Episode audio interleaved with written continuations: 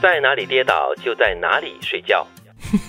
不是就爬起来吗？哦，喂喂，不要爬，在哪里跌倒你就应该在哪里爬起来哈。这是所谓的传统的一种鼓励、激励人家的一种话语。嗯，睡觉呢？啊，这句话就平反了咯，就随遇而安咯。你在哪里跌倒的话，OK，那个地方还蛮舒服的，OK，继续睡吧，不用起来了，继续趴着是吧？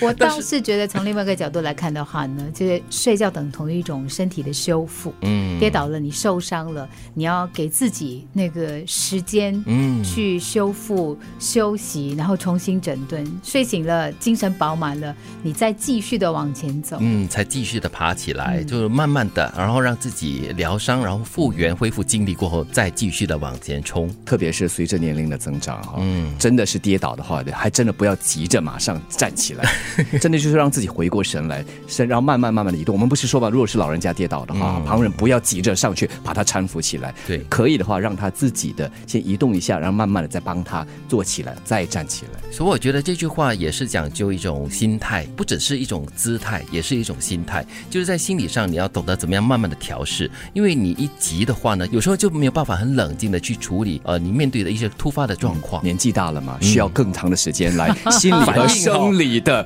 康复。所以我们唱给小朋友听，就是自己跌倒自己爬。但是我们唱给自己听的时候，自己跌倒跌倒了先睡一下。对，可能还需要的话。别人来来扶一才才可以站起来哦，自己跌倒慢慢爬起来。很多人都是向外去照顾别人一圈之后，才发现自己才是最需要照顾的那个人。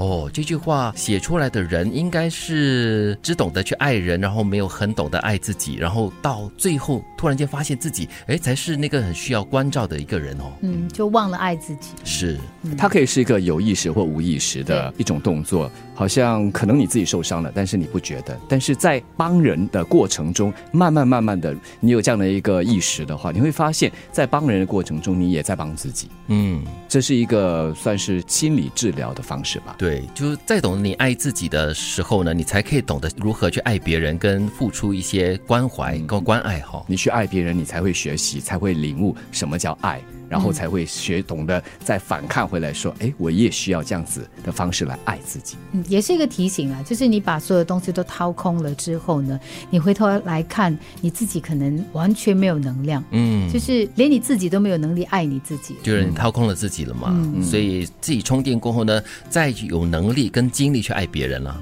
人要去发现自己想要的是什么，才能够知道别人想要的究竟是什么。跟之前的我们讲的那句话有一点点关联哈，嗯，当你要懂得自己要爱什么东西，自己要什么东西过后，你才会知道，哎，别人的需求是什么东西，嗯，一种设身处地吧，嗯，就是己所不欲，勿施于人，但是你自己想要的东西。或许这也是他人想要的。嗯，我觉得关键词就是设身处地。有的时候我们急于替别人想，说，哎，这个是为你好的，从我的角度看的，嗯嗯，就是这是这样是这样。但是你你忘了回头去想一想，你如果你自己是那个人的话，你在那个处境底下，你未必是需要这样的一个解决方案。对对对，只有你把自己的脚放进别人的鞋子里面，才知道合不合穿，呃，穿得过走路会不会脚痛啊之类的。嗯哼，因为很多时候，当我们去帮人的时候。呃，有时会显得一厢情愿啊！我总觉得这就是对你的好，是是，但是这是从你的角度来看对我的好。在哪里跌倒就在哪里睡觉，很多人都是向外去照顾别人一圈之后，才发现自己才是最需要照顾的那个人。